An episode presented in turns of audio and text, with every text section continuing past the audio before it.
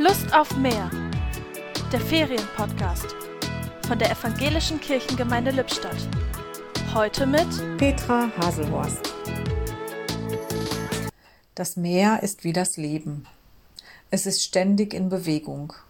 Jede Welle ist anders. Kein Mensch ist mit einem anderen vergleichbar. Das Meer kommt und geht. Ich kann es nicht beeinflussen. Immer wieder schaue ich auf die Wellen, die ich nicht festhalten kann. So wie mein Leben, das ich auch nicht festhalten kann.